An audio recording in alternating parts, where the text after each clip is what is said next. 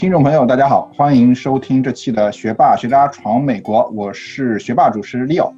然后呢，这是我们啊两两周年一百期以后节目的啊第一次，就是第三周年的第一次节目啊。因为是第三年的第一次节目，我们决定做一些比较轻松的话题。然后我们也请到了我多年的啊一个啊很好的小伙伴吧啊托尼来参加我们节目。啊，然后我们今天讲一个特别的话题，就是啊，就是托尼，因为他是一个嗯果粉嘛，所以说我们会讲一下他在闯美国过程中陪伴他十年的一个 iPhone 的故事吧。那首先我们想请托尼同学啊，跟我们听众朋友打声招呼。哎，听众朋友们，大家好，我叫托尼。嗯，我我是两位主持人多年的朋友。对。然后今天另外一位啊，呃，我们主持在我们线上的话是我们的啊老江湖同学啊，老江湖跟我们啊听众朋友打声招呼。Hello，大家好，我是老江湖。对，因为我们的啊节目叫学学霸学渣闯美国嘛，所以说基本上都要有一个学霸和一个学渣做主持嘛。啊，今天我是学霸，那需要找一位啊，趁呃学渣主持，那就是我们的老江湖同学啊，大伙。大伙听到老江湖啊，也是啊，也知道他是我们的小伙伴，但是出镜率一般啊不是很高，因为他基本上都是我们啊后台处理很多事务的，然后基本上秉承的一个原则就是一年参加一次节目，是吧？对，我很荣幸。对，记得我第一次啊，他第一年参加的一个节目是我们那些年我们打过的工，是吧？呃，很久以前了，好像这是我们第一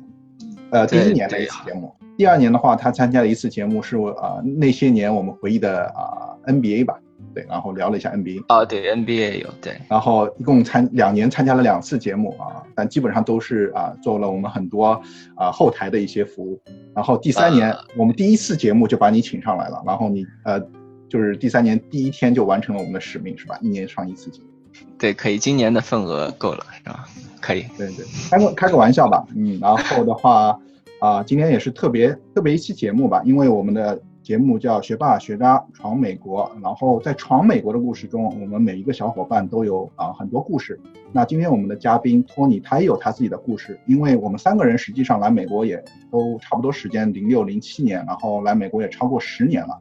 然后在这闯美国的过程中，呃，实际上我们每个人都有自己的心路历程嘛。然后，但是。对于托尼来说，我觉得有一样东西对他来说是非常重要，因为真的是陪伴他啊，从一开始到美国，然后在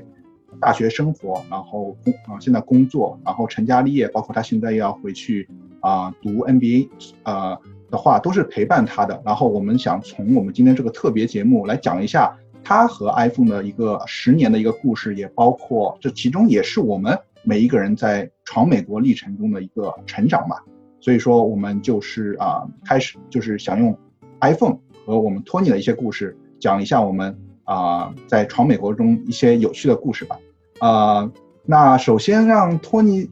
自自己大致自我介绍一下吧。啊，当时是啊什么时候来的美国？然后 iPhone 是怎么样给你一个心理心路历程？然后大致给我们嗯听众朋友介绍一下自己的一个啊生涯吧。好的，那么我就是零六年来的美国，呃，直接进入的当时是在洛杉矶，我读的那个 PCC，就是 Pasadena City College，呃，然后呢，从第二年开始就是零七年，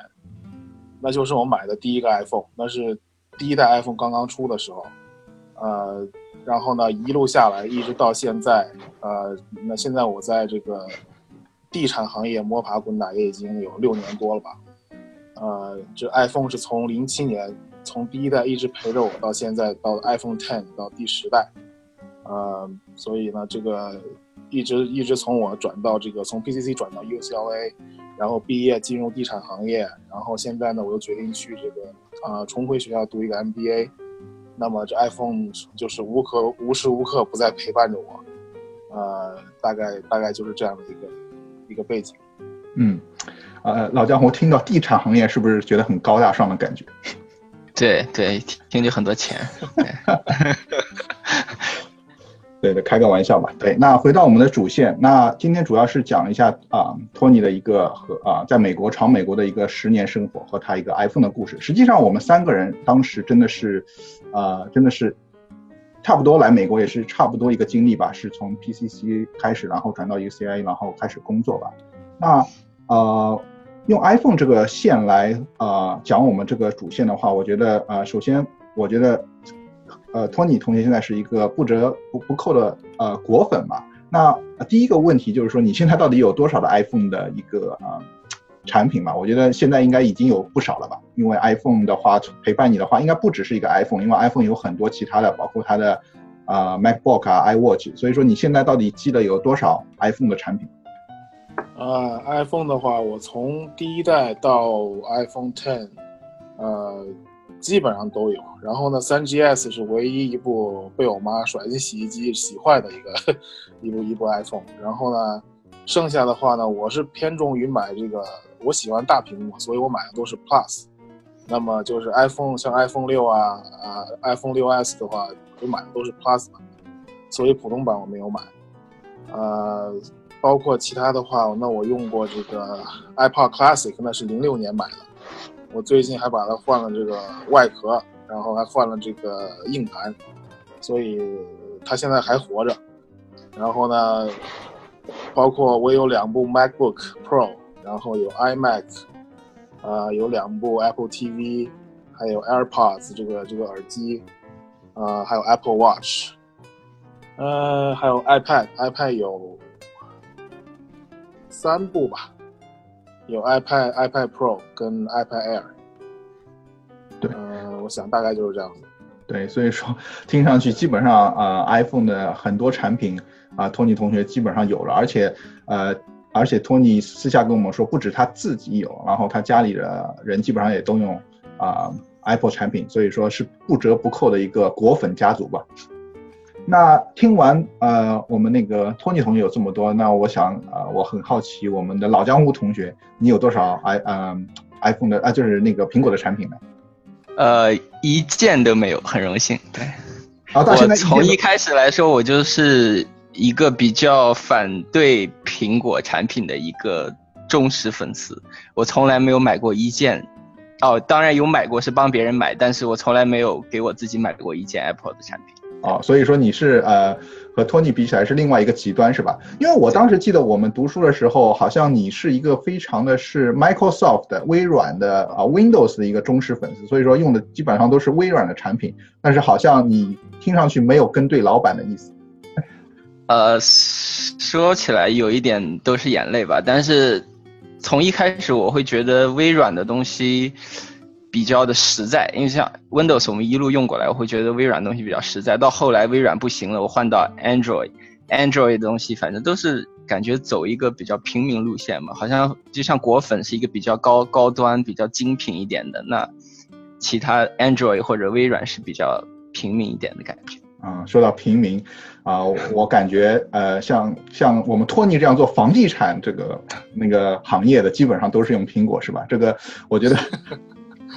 没有没有开个玩笑，高大上的人就是用苹果的，是这样吗？但是好像在美国没有是这样。对，在美国我觉得啊，也是一个普通的产品，而且我觉得呃，美国人更注重一个实用性嘛，还是觉得自己喜欢哪一个啊产品。对，呃，然后回到我们的主线的话，我们就慢慢开始讲啊，就是托尼同学和他的这个 iPhone 的一个十年的一个回忆吧。但是啊，我觉得其中有两个小彩蛋嘛，我觉得啊，托尼在这十年中实际上。用 iPhone 实际上做了一些很多小生意啊，实际上也是啊，让他首先开始了他这个啊商业的一些经历吧，就是用 iPhone 倒卖 iPhone。然后第二个小彩蛋实际上也是非常有意思的，就是说当时他因为 iPhone 也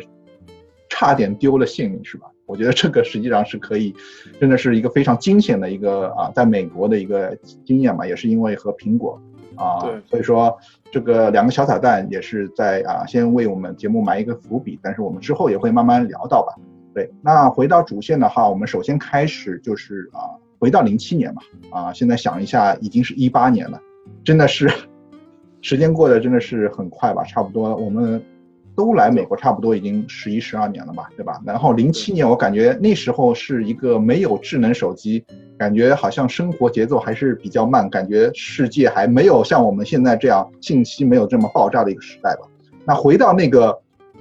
属于纯真的年代。那个零七年，我想问一下两位，就是托尼和我们老江湖，你们当时用的是什么手机？就是因为 iPhone 是零七年七月才出来的嘛，对吧？那一月的时候是啊，iPhone 发布的新闻发布会，乔布斯。但是之前的话，我想请问一下，你们用的是什么手机？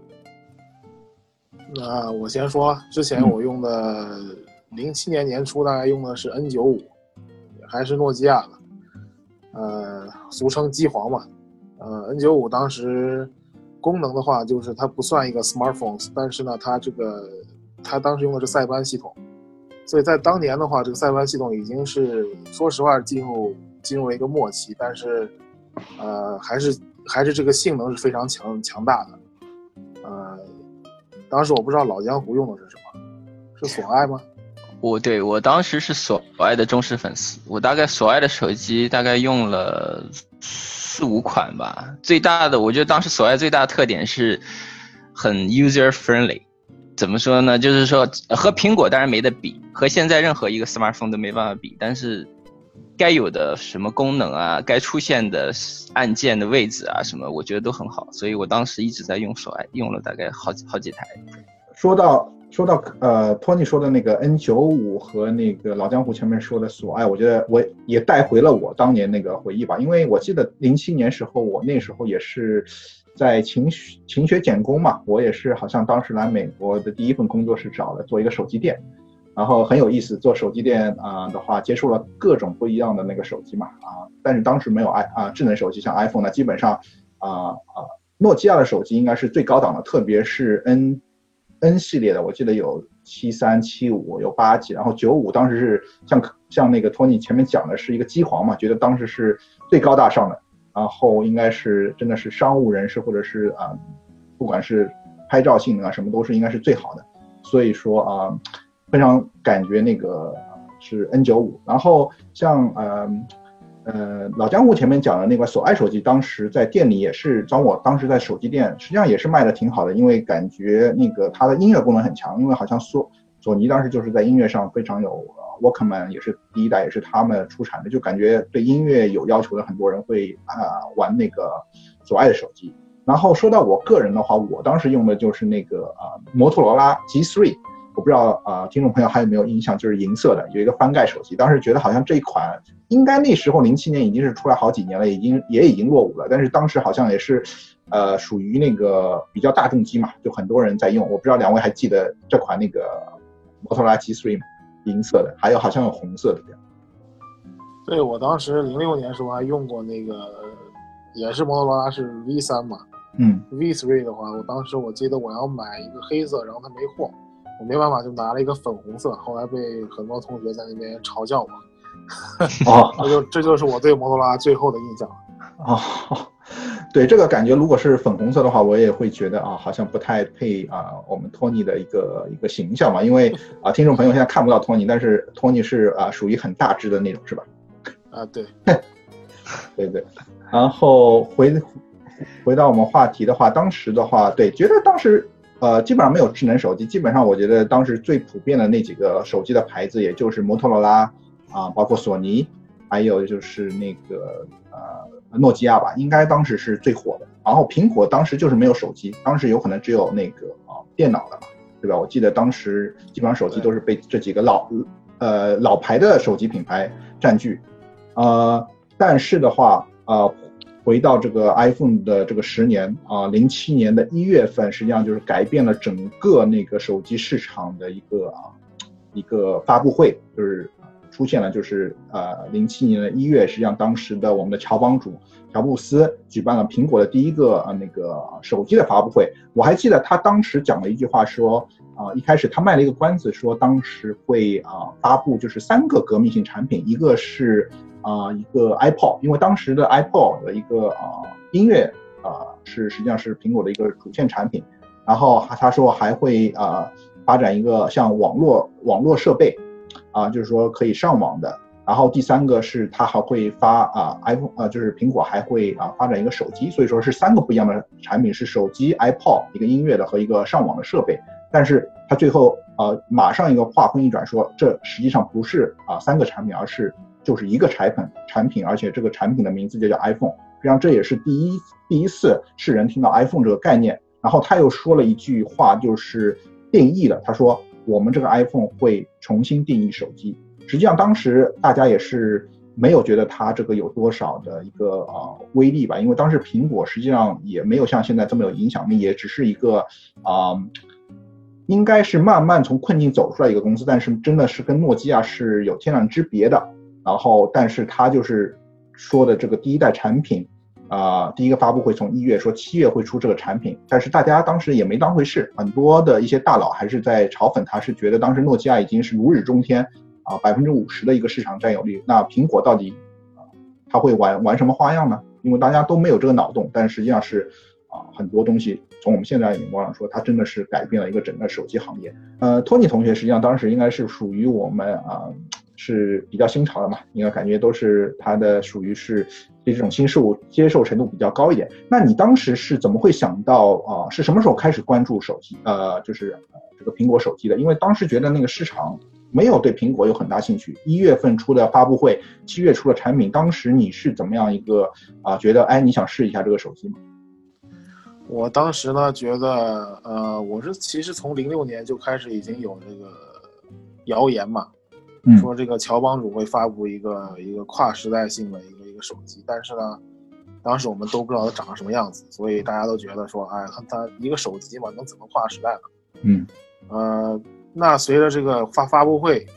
这个我看完这发布会视频以后，我这兴趣就来了，但是我看到这个价格的时候，我是。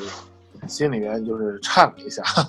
我觉得当在当年，我觉得花五百多美金买一个手机的话，还是还是挺贵的，因为那个时候嘛，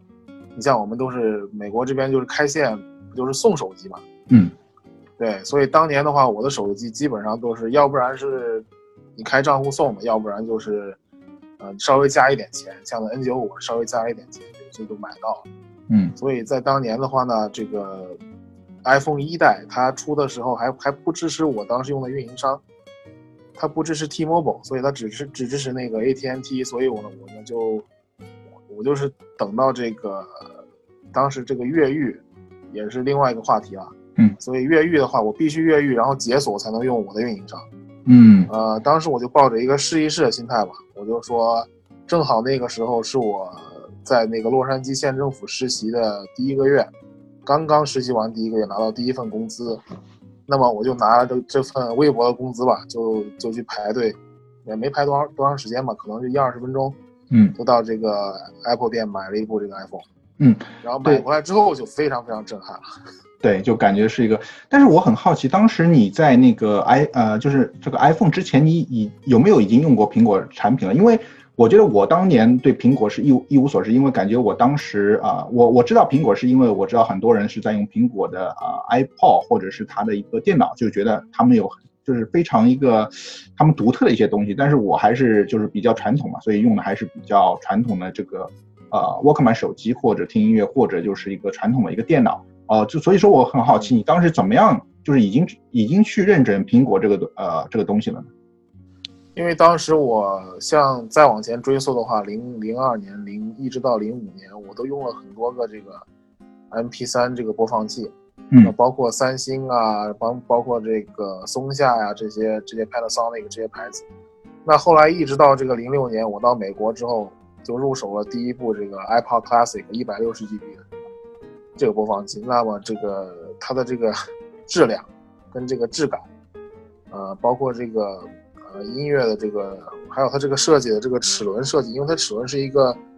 呃，是个圆的那种，呃，touch 的，就是触摸触摸式的一个齿轮。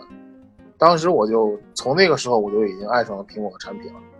所以我就想在零七年 iPhone 一代的时候，我一定要试一试。嗯，对，因为我知道，呃，托尼同学也是一个音乐发烧友，所以说对音质啊、音乐是很呃有自己很大的一个要求的嘛。所以说当时 Apple 是不是就给你看到在同类的产品中，苹果的那个质量，包括它对一个产品设计啊，包括它的一个啊硬件软件，是不是已经都很好，在 iPod 的这个体验上？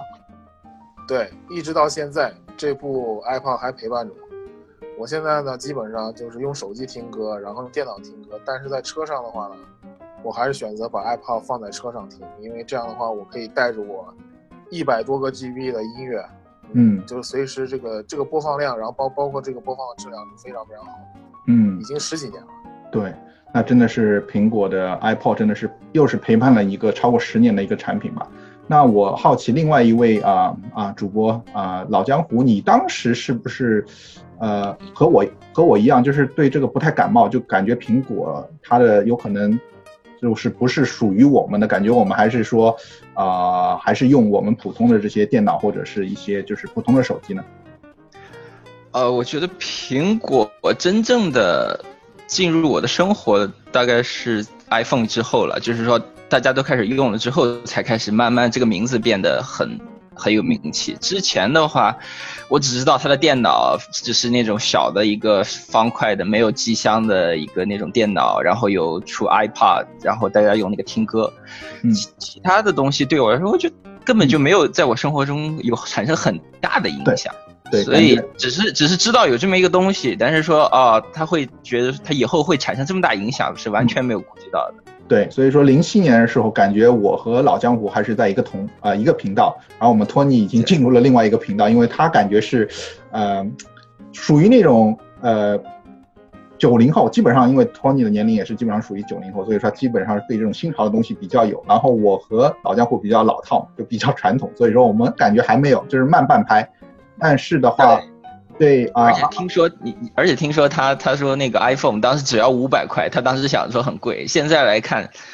然后太便宜了，对吧？对对而且而且排队就可以买得到，对对，这现在完全是现在很就是很难很难很难做到一点。对对，因为呃，话说回来，因为前面托尼同学他讲了另外一个就是呃呃要四百九十九，但是前呃当时的话，我和、呃因为所有他又提到一个美国开线嘛，因为我当时在手机做呃店做了一年，刚刚来啊、读读 PCC 的时候做了一年手机店，实际上当时基本上开线就是送手机，比如说因为美国的那个啊、运营商基本上有呃四个运营商，基本上都是包月费的，比如说啊、个人的线就是比如说五十块美金一个月，但是你要签一一到两年的合约，然后他会送你一个手机。比如说我签呃我我是五十块月费，然后我是可以拿一个免费的，比如说呃索尼的手机，然后我签两年合约，对吧？当时基本上就是呃开手机的线啊、基本上没有那种要付钱的概念，就是付钱的话，除了像和你前面讲的像很好的诺基亚的手机啊、有可能会加个一百两百块钱，但是基本上当时都是免费开线，因为你每个月要付月费，基本上都是拿到，但是苹果这个啊、当时要额外付这么多钱的话，已经超出了我们的一个理对手机的理解概念，感觉啊手机就是一个用来打电话接电话，最多发一下短信，那就是拿一个免费的手机，从来没没想到为这个手机再花钱，因为感觉五百块可以买买一台电脑了嘛，因为当时啊、属于电脑应该是在我们生活中是最重要的。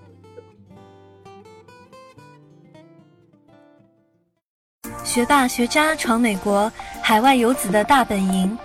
我们用最真实的声音，带你领略美国校园的精彩纷呈，揭秘北美职场的苦辣酸甜，洞悉美的最前沿的资讯视角。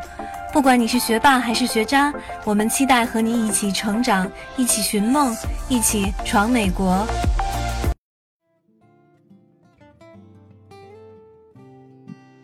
那回到我们的主线的话，当时的话，呃，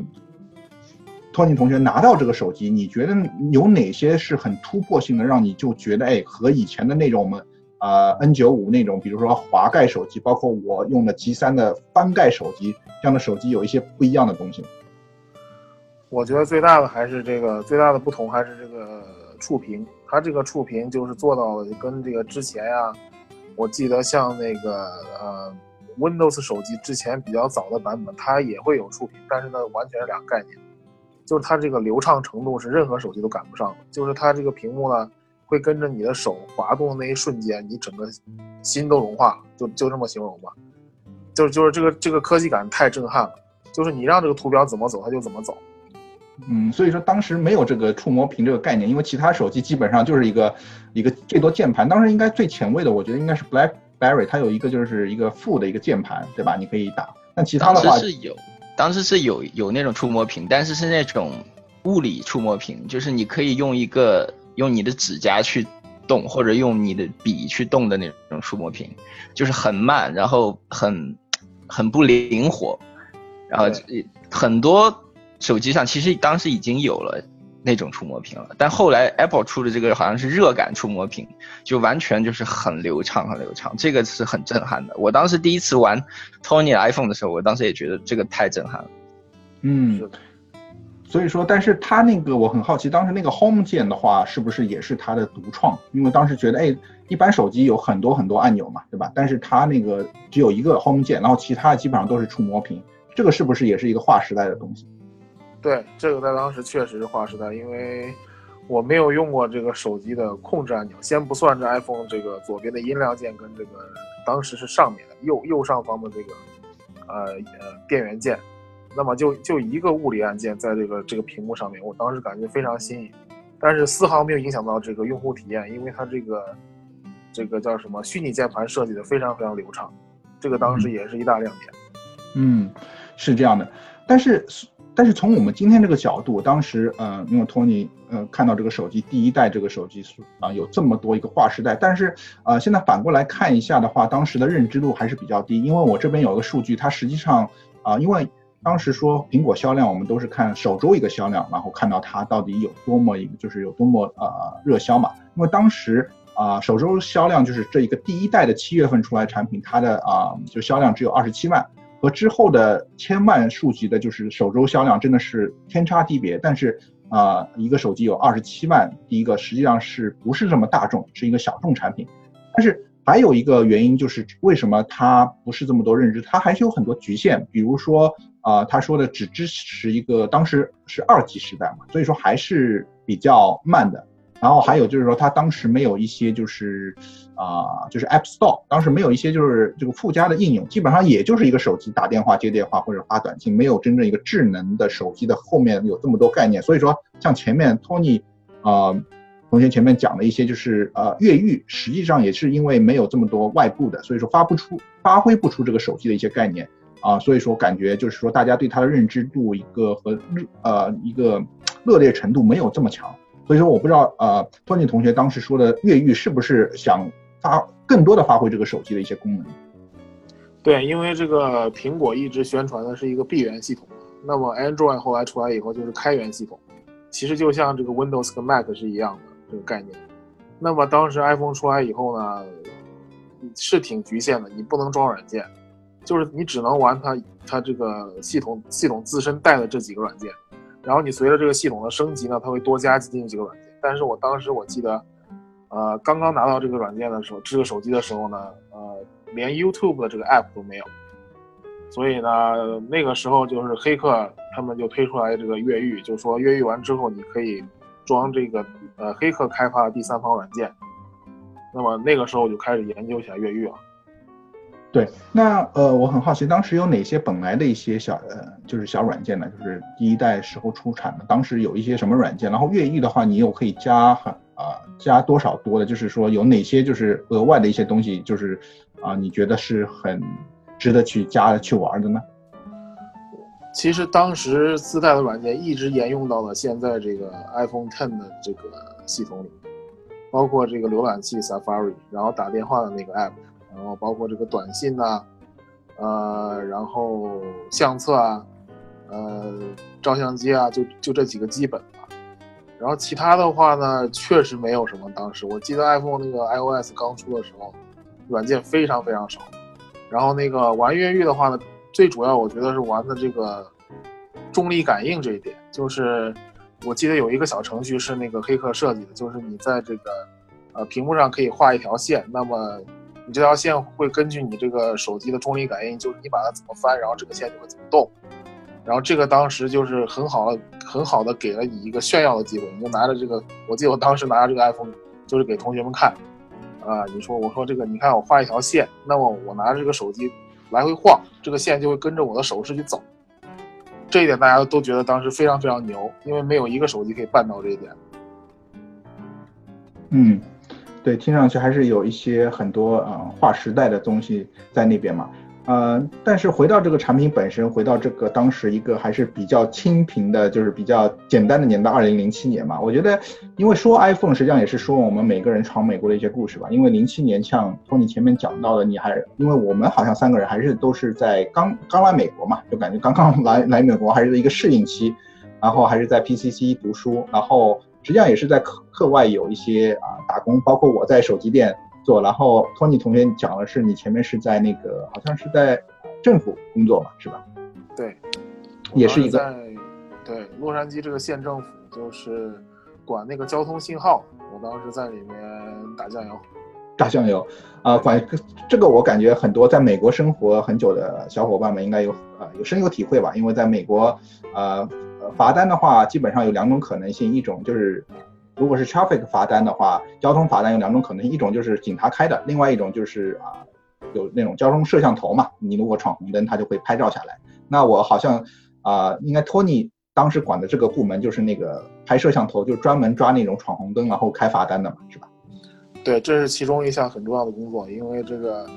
呃，我像我们这种，呃，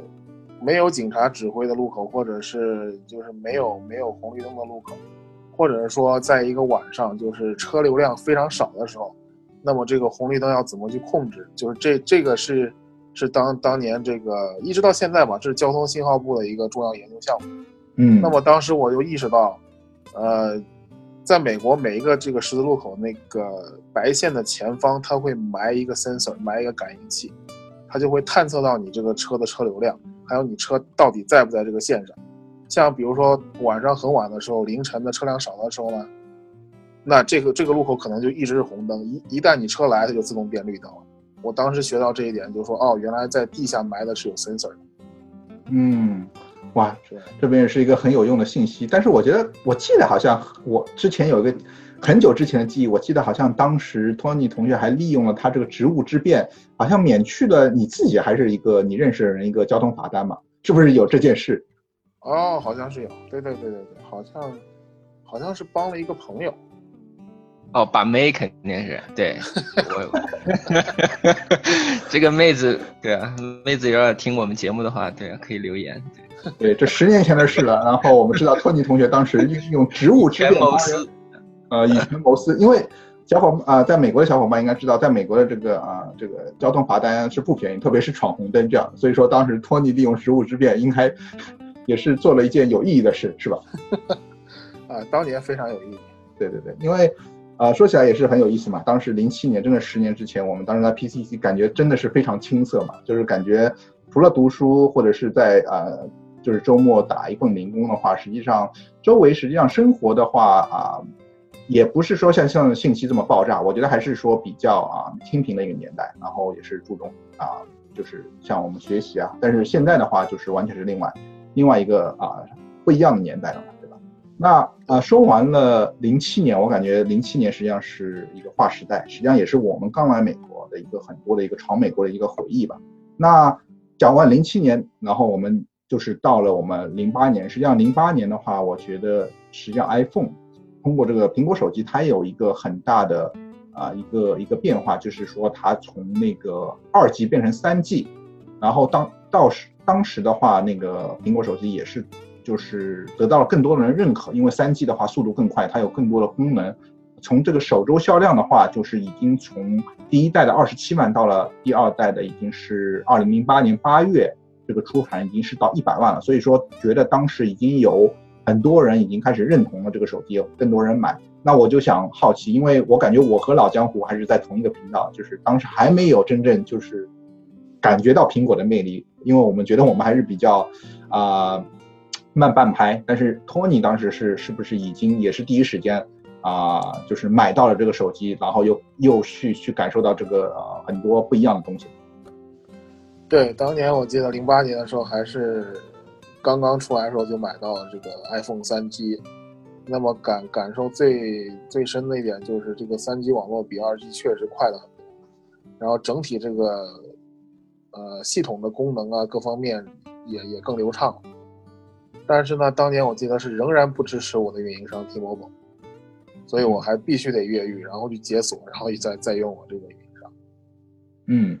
是。那呃，我好奇前面忘了问托你一个问题，当时的第一代那个手机你还是现在还有吗？我觉得现在如果第一代零七年那个产品还有的话，应该是 iPhone 的一个啊，就是一个古董机了吧？当时我不知道，所以说你现在还有那那那个产品？我还有，我还有。对，所以说啊，因为你一开始也提到，所有基本上产品你都有，除了三 GS，你当时好像因为啊，在洗衣机里面的话弄坏了，或其他每一代产品都有，是吧？是，对，所以说我也是觉得真的是一个 一个很忠心的一个果粉，然后有这么多一个手机的话，真的是可以开一个 iPhone 的展览吧？因为我觉得有第一代和呃二级和三级的，基本上应该也没有多少人吧？对，啊，从对苹果角度。呃，那回到我们主线的话，我很好奇，当时老江湖是不是也是跟我一样，当时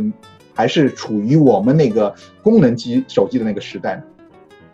对我当时还在用普，我也不记得我用什么，还大概还是索爱吧，就是还在用，只是觉得说电话是打打打打电话，发发短信。呃，然后我用过，当时我有试着用过 Tony 的 iPhone，然后我觉得很震撼，对我也觉得挺好，然后。后来还是没有买，对吧？是因为这个这个价钱还是就是你会感觉到这个这个这个产品的价钱性价比可能对我来说没有那么重，所以就当时还是坚持用自己以前的那些小手机。对，嗯，小手机基本上是两个呃两个极端，一个是坚持的果粉，一个是坚持的果黑，是吧？我不是当时也不是果黑吧，就果黑大概是到后来大家都开始用 iPhone 以后才开始黑的。对，反正从一个不是果粉到一个果黑，反正中间没有任何果果粉的那个阶段。对，是是是，对。所以说从从我们三个人的经验也是感觉很很有意思啊。科宾是坚持的果粉，然后呃我们老江湖同学是从。嗯，从一般后来慢慢变成果黑，而像我这样就是站在中间的都无所谓吧，对吧？因为我个人对 这个手机的要求实际上也不高，所以说当时也是觉得打打电话、接接啊、接接短信就是我所要的。然后上网的话基本上都是电脑，所以当时根本也没有这个移动互联网这个概念嘛，所以说感觉跟像科病这样的新潮人类还是不一样。然后，呃，感觉真的是我们三个人啊，当时也是有对这个对这个手机对 iPhone 也是有。不一样的一个需求吧。那回到这个零八年的第二代手机啊，三三 G 啊手机，当时的话啊，好像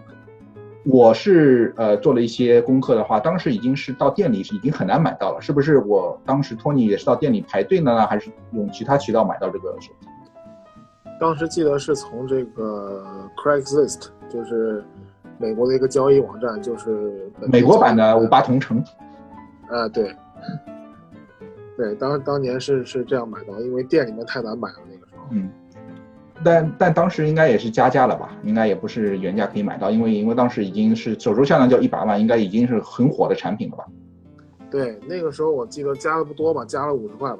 嗯，是。那回到这个二零零八年的这个三 G 呃手机，当时托尼已经啊买了这个手机以后，实际上当当时也慢慢出现了这个就是二手手机这个交易嘛，然后啊我有很多人就是做起了这个二二手机的一个买卖，然后我和老江呃我和老江湖当时还是比较清贫，感觉我们还是在活在我们这个功能机时代，但是托尼已经。托尼已经不仅使用上了 iPhone 手机，而且他好像已经看呃慢慢开始做起了他这个啊 iPhone 的小生意是呃是不是托尼？对对，当年的话，因为我热衷于这个越狱嘛，但是越狱对于这个普通的用户来讲还是比较比较困难的，因为牵扯到很多风险，所以呢，我就是当年我是以低价来收购一些旧的机器，然后呢拿回家越狱。越狱完之后呢，我就打广告说，哎，我这个是解锁过的，那么可以用这个全美任何运营商，所以这这个这一点就是一大亮点，就是给给这个要买这个旧机器的人呢，就没有后顾之忧，拿了就拿着机器之后插卡就可以用了，然后呢，我就加个比如说两三百块，我就把它卖出去。嗯，所以说做这个小小生意吧。对，当时你是怎么样发发发现这个商商机的呢？感觉我和老老老江湖当时真的是呃不知道原来有这么好的一个生意是吧？对我们也不用，所以不会发现这些东西的。嗯，只有当时在做越狱或者是在用 iPhone 的人可能会有这个感觉。我们这些对平民阶级就对，同意同意。那托尼当时你是怎么样发现有这个商机的呢？因为苹果当时也是刚刚只出来第一代和刚刚出来第二代嘛，对吧？对，因为我记得当年呢，我是跟了一个越狱的这个鼻祖，那个就叫 Dev Team，我跟了这个 Dev Team 的 blog，这个这个博客，那他们呢几乎就是每个礼拜那个时候就会发布一篇这个博客，就告诉我，告诉这个我们这个小粉丝们啊，我们马上大神们马上要放放大招了，然后马上这个呃几点几几这个 OS 可以被破解了，那么被破解之后又会有什么新的软件加入，然后呢这个解锁又是怎么样的更容易啊？所以我当时就是非常积极的在在这个跟着大神们吧，跟着这个大神当时越狱的这个脚步，所以我看到了别人做这个越狱的生意，就是他们在这个 Craigslist 上面呢，比如说呃五十块，我帮你破解一部手机，然后我当时就想说，哦，原来他五十块可以破解一部手机，那么如果我把我把这个买来别人的这个二手手机的话，我我帮他越狱好。我再把手机卖出去，是不是就可以加的比这个只做服务的人要高一点？我就是我的概念就就从这边来了。嗯，那我很好奇啊，呃，当当时属于一个 iPhone 的蒙二汉，那你当时就是说，如果一个普通人自己越狱的话，有哪些风险？还是基本上就是不会？因为而且他如果呃是 T-Mobile 的一个呃运营商的话，一定要越狱。所以说普通人是不是当时就不会做这个东西？对，当时这个由于这个呃 Apple 没有对 T-Mobile 支持。那么我觉得他们也是这个策略也是挺不好的，呃，我觉得因为这个也丢了一大批客户吧，所以当时 T-Mobile 的人很少去买 iPhone。嗯，对，但是你当时的话，普通人是基本上也不会破解，一定是要专业人士帮他破解。对，因为破解很容易把手机就彻底给搞死了，搞到黑屏，然后也把那个保修给给那个 void 掉了，就是保修也也没有了。嗯，所以现因为这这部手机毕竟不便宜嘛，所以很多人不敢。嗯，明白明白。那当时的话，呃，你有是不是就是平时做很多这样的生生意？有没有就是自己一个统计，当时有没有倒卖过多少部手机呢？我半年之内可能，当时这个生意也就持续了可能八个月左右吧。我一共可能卖出了五十部手机吧。五十部手机，那每部能赚多少钱呢？平均在两百美金左右吧，每部。哇，那当时这个生意还小生意还是不错的嘛。对，当时不错。对，但是我很好奇，因为美国这个呃 c r a i g l i s t 呃，在美国的小伙伴应该知道是美国的五八同城，但是它因为是一个嗯，呃，不是一个上市公司，也不是感觉很正规，所以真的是鱼龙混杂。所以说很多人是觉得 c r a i g l i s t 是一个很方便，但是。但另外一个方面是，真的是有很多的一个啊，呃，假的东西，或者是一些啊，就是很危险的一些卖家，是不是？你当时在 Craigslist Craigslist 倒卖也是担当了一定的风险吧？因为真的各种各种的人，呃，各种人都有，是吧？对，当年的话，我也觉得我胆子挺大的。然后呢？其实我犯了好多个，就是平常 cr 呃，就是小伙伴们在用 Craigslist 的时候不要去做这件事情。就是当年我会在夜里面跟别人交易，那么就是比如说我们两个人约到一个停车场里面，一个饭店的后面，或者是呃一个稍稍人稍微比较多的地方嘛，比如说是呃 Starbucks，那 Starbucks 关的也是比较早嘛，所以那个时候也就是八九点。但是你看，像像这种这种时间，然后这种场所的话，会经常会容易出问题。因为最好的话，现在就是约在这个银行或者是警察局门口去交易，就是毕竟有这个呃摄像头可以把你这个交易过程录下来，那么也保障你的安全。哇，感觉你当时胆子好大，八九点，然后是夜里跟人家去交易的话，从我这个逻辑推理上就感觉不太不不。应该不是在做好事吧？老江湖有没有这么觉得？对，而且在美国晚上这个时间，其实路上基本上是没有人了。对，就是大家基本上都已经该回家回家，在路上基本上就开车才可以出去。你要出门的话，你要是真的要是做交易，我我用过几次，基本上就是白天或者是在店的里面，就是里面有一些人，就是至少你在哪个时候会出现一些问题的话，你可以喊嘛。对，就做好一些准备。对，所以说也从另外一个角度呃看到了我们当年托尼同学是少不经事，胆子大嘛，是吧？对对对，这个叫什么啊？出出生的牛犊，这个不怕不怕苦，是是。对，也就是因为他不怕，所以他才能赚到这个钱。如果当时他已经知道这个有不安全因素的话，可能会因为这些因素就停止做这件事情，可能真的会也会损失很多钱，就是赚钱的机会吧，我觉得。嗯。对，那但是我很好奇，当时你就是倒卖三 G 和三 GS 的话，啊，是零八年这个时代，你基本上你的客户是不是也是亚洲人或者黑黑人，或者是各种人种都有吗？还是当时呃是怎么样一个一个就是倒卖的一个市场？我觉得还是我白人倒不多，主要是还是像像你刚才说的，就是这个亚裔比较多，然后包括有一些黑人跟一些这个墨西哥人。会比较多，因为毕竟二手手机他买过来之后，因为他也不用动脑，而且他一般用的运营商都比较便宜嘛。因为美国还有一些这种小的运营商，比如说这 Metro PCS 呀，啊，像当年的一些呃 AT&T 旗下的一些小的那些运营商，所以他们就抓住了这个越狱这一点，就是说看到我的手机已经已经被破解了，然后还比新机价格要便宜，那他们就就上钩了。嗯，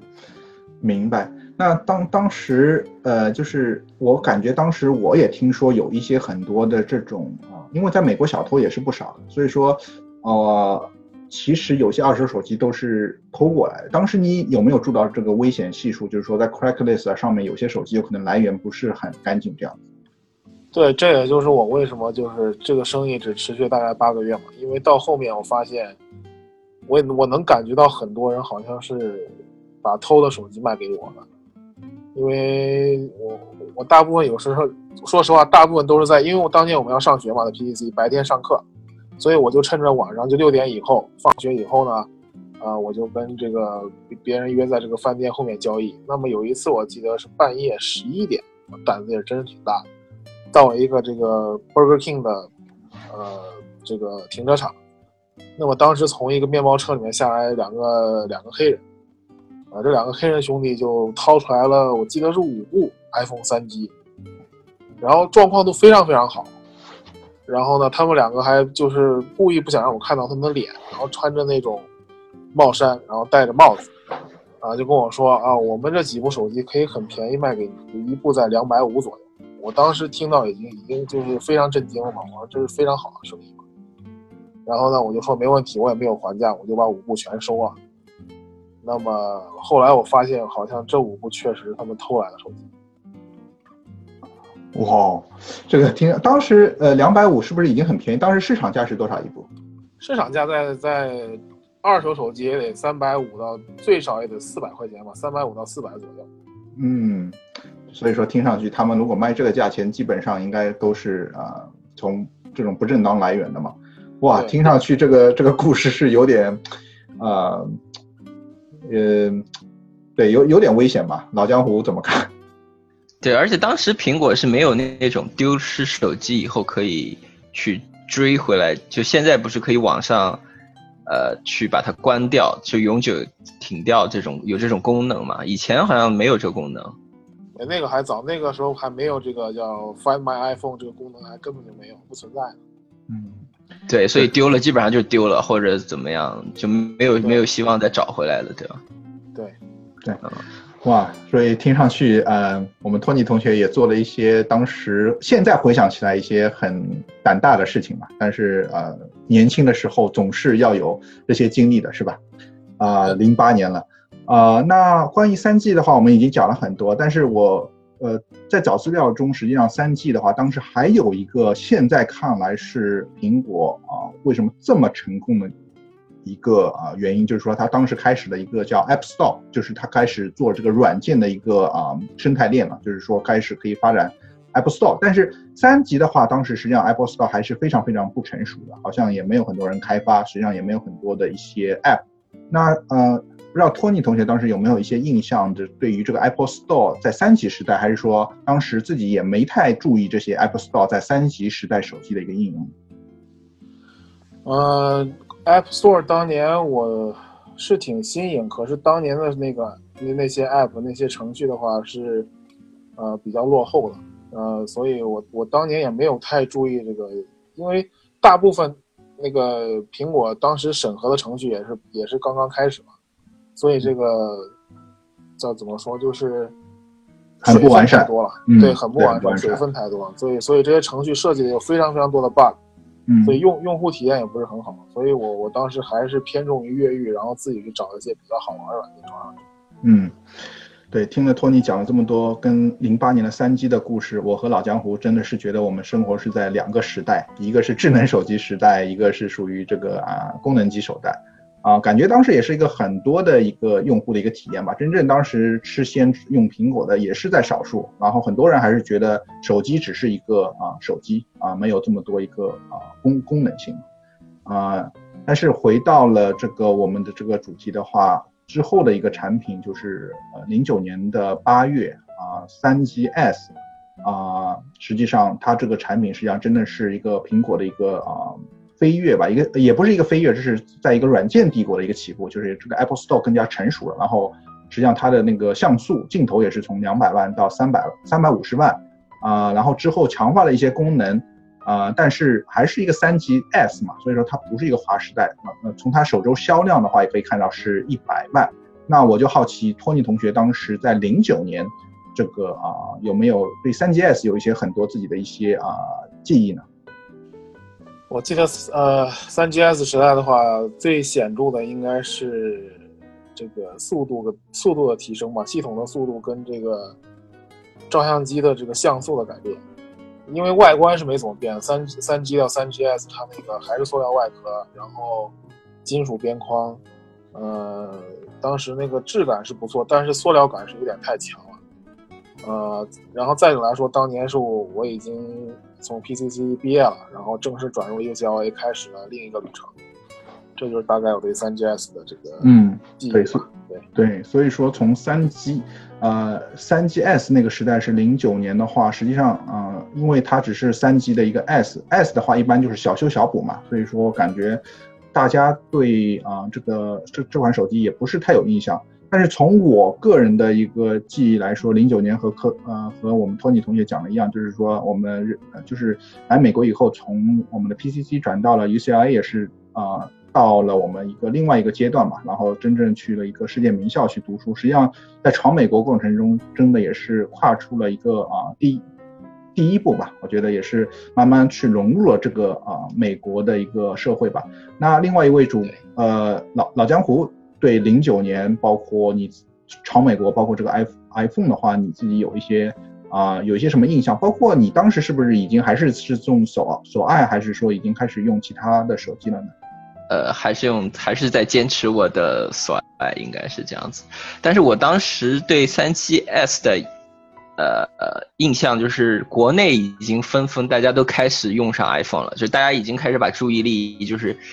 转到 iPhone 上面，大家都开始用 iPhone。我也不记得是不是当时什么时候国内才开始有官方的 iPhone 开始卖，但当时很多人都是帮亲戚啊，很多亲戚朋友啊，会让我回，每当我回国的时候，他们会让我说，哎，能不能帮我带一台 iPhone 回来？我当时我记得我就三 GS，我就买了一台，帮我表弟带了一台回去，然后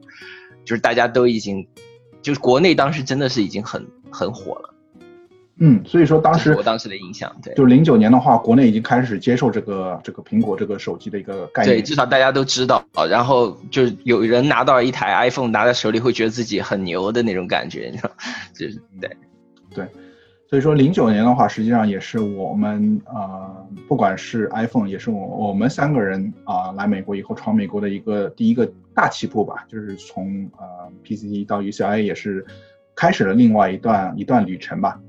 这期节目我们已经讲了很多啊、从托尼托尼同学、托尼老师这边，我们已经听了很多他关于这个呃和苹果手机的这个故事嘛。然后呃，但是我们也会啊、在下一期节目中啊、更多的讲一下，就是之后的他和这个苹果的故事，继续我们的啊十年的苹果之旅和包括我们在美国的这个十年的一个故事。但是之后的话，那期节目实际上还有一个非常大的彩蛋，就是托尼真的是，